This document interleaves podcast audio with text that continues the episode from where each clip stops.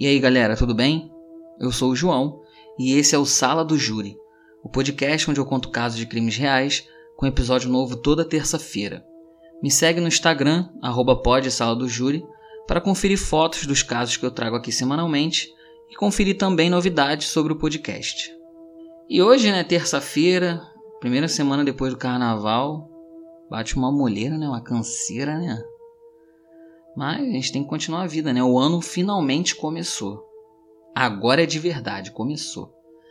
E é sempre bom a gente ter um podcast aqui e ali pra ouvir, né? Enquanto lava uma louça, enquanto tá preenchendo aquela planilhazinha chata no trabalho, né não? Então, ó, vai começar agora mais um episódio para você poder ouvir aí fazendo suas tarefas diárias.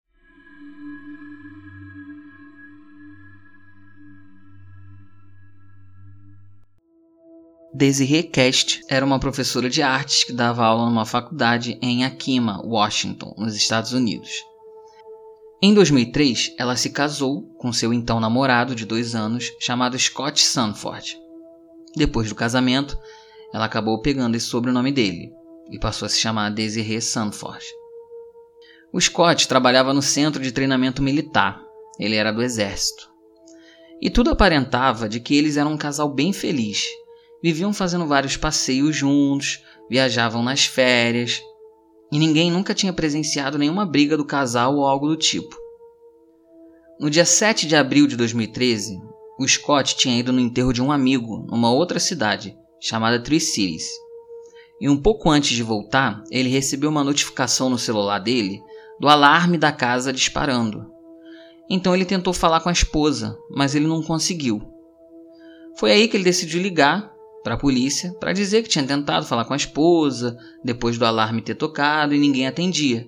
E ele perguntou se alguém podia ir lá na casa dele para verificar se tinha alguma coisa de errado, porque ele estava voltando para casa, mas ele estava longe. Quando a polícia chegou na residência do casal, o Scott já estava lá. Ele chegou antes dos policiais. Só que ele não entrou em casa. Em vez disso, ele ficou esperando na garagem com uma arma apontada assim para casa no caso de alguém sair dali e ele está preparado. A princípio, a polícia achou isso bem estranho. Ah, gente, que isso?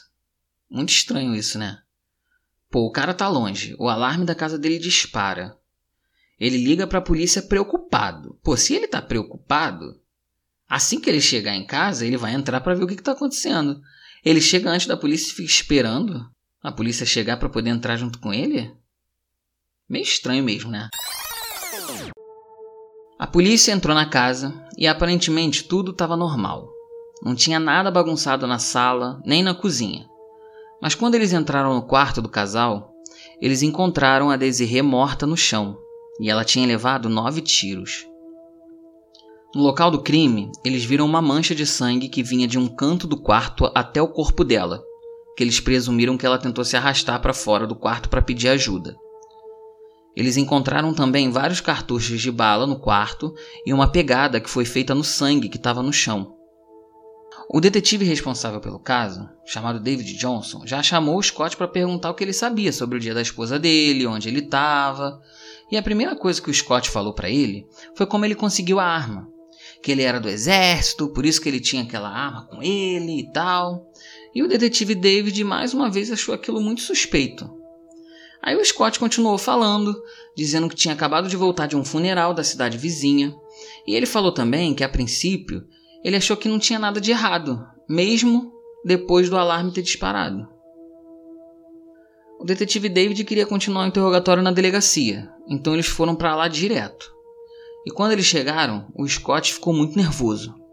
Ele tremia e toda vez que o detetive saía da sala de interrogatório, ele ficava falando sozinho: Fica calmo, Scott. Não chore, Scott. Falava assim, terceira pessoa.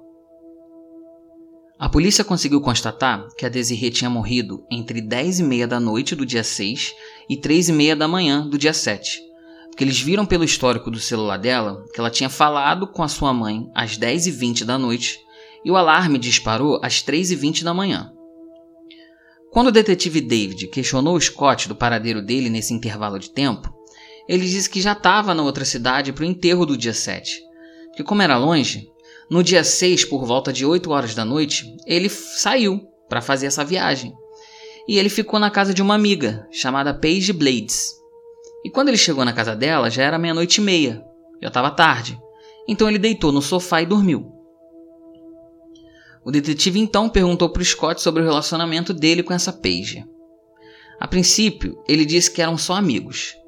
Mas depois que o David pressionou o Scott, ele confessou que ele, a Desiree e a Paige tinham um relacionamento a três.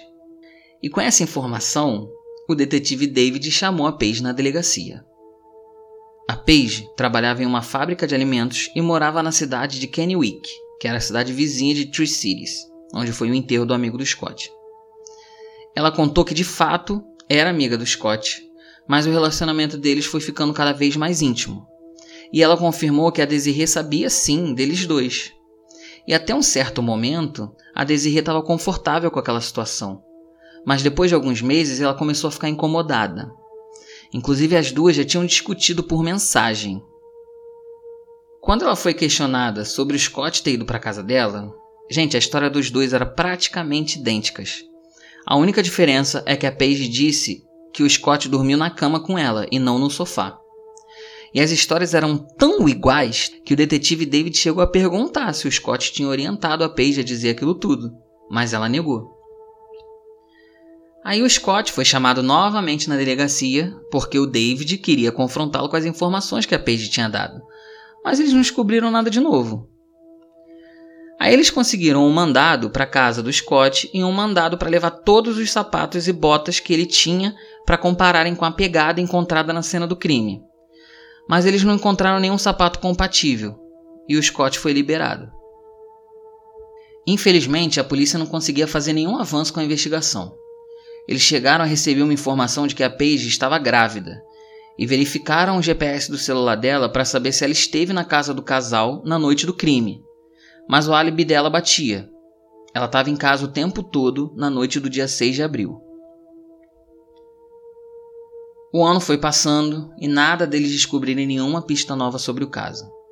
Até que chegou o ano de 2014 e a polícia recebe uma ligação anônima dizendo que um homem chamado Marty Grismer tinha matado a Desiree.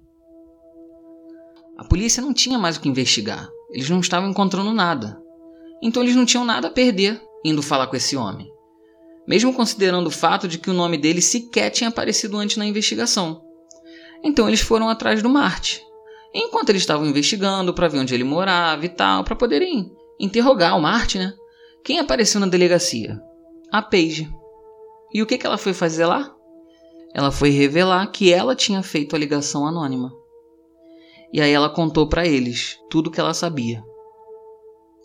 Paige e Marty trabalhavam juntos e eram muito amigos. E ele sabia do relacionamento a três e tudo mais.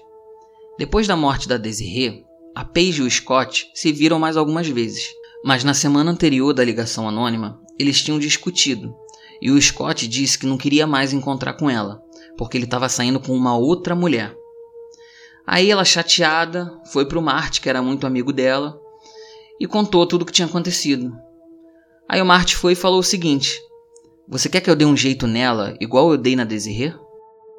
Aí a Paige achou aquilo estranho e perguntou: O que, que você quer dizer com isso? Aí o Marte confessou: É, fui eu que matei a Desirê.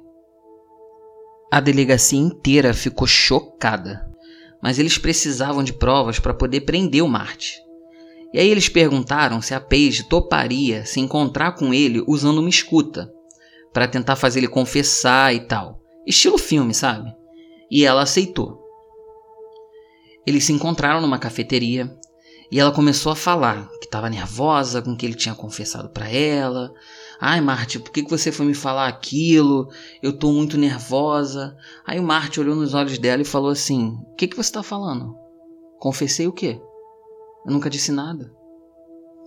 Sim, gente, acabou que o plano da polícia foi um fracasso. O Marte não confessou nada. E eles voltaram à estaca zero. Mais uma vez, o caso ficou parado por mais ou menos um mês, até que a polícia recebeu um telefonema da empresa onde o Marte e a Paige trabalhavam, dizendo que numa noturna de limpeza feita em alguns escritórios do prédio, foi encontrado um saco com algumas peças de armas e cartuchos. E o escritório onde estava esse saco era o escritório do Marte. A arma e o cartucho encontrados no saco correspondiam com a arma usada no crime. No escritório dele também foi encontrada uma caixa de joias em um laptop que eram da Desiree.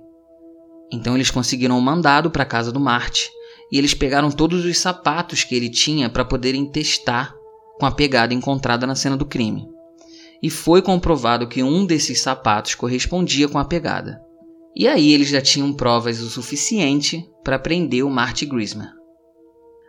A polícia confrontou o Marty com as provas que eles tinham encontrado. O rapaz admitiu ter comprado uma arma, mas disse que não tinha matado ninguém.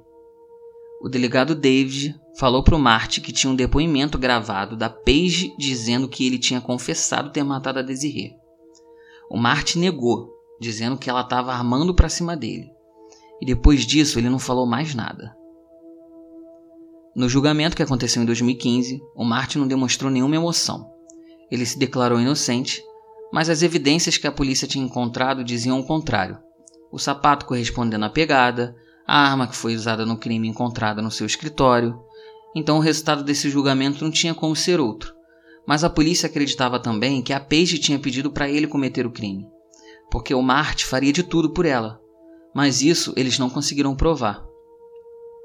No fim do julgamento, Marty foi considerado culpado pelo assassinato de Desiree Sanford e condenado a 15 anos de prisão. A família da Desiree lamentou muito a sua morte. Sua mãe, Connie, depois do fim do julgamento, disse o seguinte: Ela era jovem e talentosa e tinha muito a seu favor, tanto para viver e tanto para dar. Quando você perde um filho, o tempo não passa, chega a um ponto morto eu não sabia que tal nível de dor poderia existir. Por mais que o culpado pelo crime esteja preso, muitas pessoas, inclusive a família da Desiree, acreditam que a Paige e o Scott tinham sim envolvimento no crime. Muitas perguntas nesse caso ficaram sem resposta. Por que Marty mataria Desiree do nada? Será que Paige pediu para que ele cometesse o crime? E o Scott? Será que não entrou em casa na noite em que sua esposa morreu sabendo o que encontraria para não deixar nenhuma prova como digital ou pegada no chão? Infelizmente, nós nunca saberemos disso.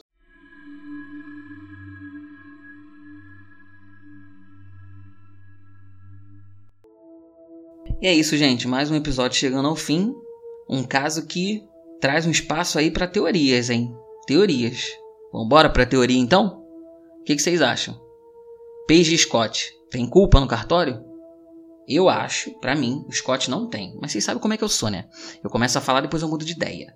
Porque é muita informação. Mas vamos lá. O Scott, para mim, ele não tem culpa por quê? Pra que, que ele ia querer matar a esposa? Se no final das contas ele não ficou com a Paige. Acho que o único motivo que ele teria para matar a esposa seria se ele quisesse ficar com a Paige. Mas ele nem ficou com ela. Chegou a ficar com outra mulher depois e terminou com a Paige. Agora a Paige tem muita culpa no cartório, porque esse negócio do ah, o Marte matou porque quis, não tem nada a ver com isso, gente. Ok, o Marte era louco pela Paige. Então vamos nessa teoria aí, vamos nesse, nessa linha de raciocínio. Você ama muito uma amiga sua, quer que ela seja a mulher da sua vida. Aí ela chega e reclama para você que o cara que ela tá ficando tem uma esposa. Aí você tem a ideia brilhante de matar essa esposa? Pra mulher que você ama, que é a sua amiga, ficar com esse cara? Gente, para mim não cola. Para mim não cola. Para mim ela pediu sim pro Marte. A única pessoa que teria algum benefício com a morte dela, da Desiree, seria a Paige. Porque aí o Scott ia ficar livre para ela. Não é verdade? A minha teoria é essa. Para mim o Scott não teve nada a ver não. Mas a Paige tem culpa sim no cartório. Mas é isso, o que vocês acham?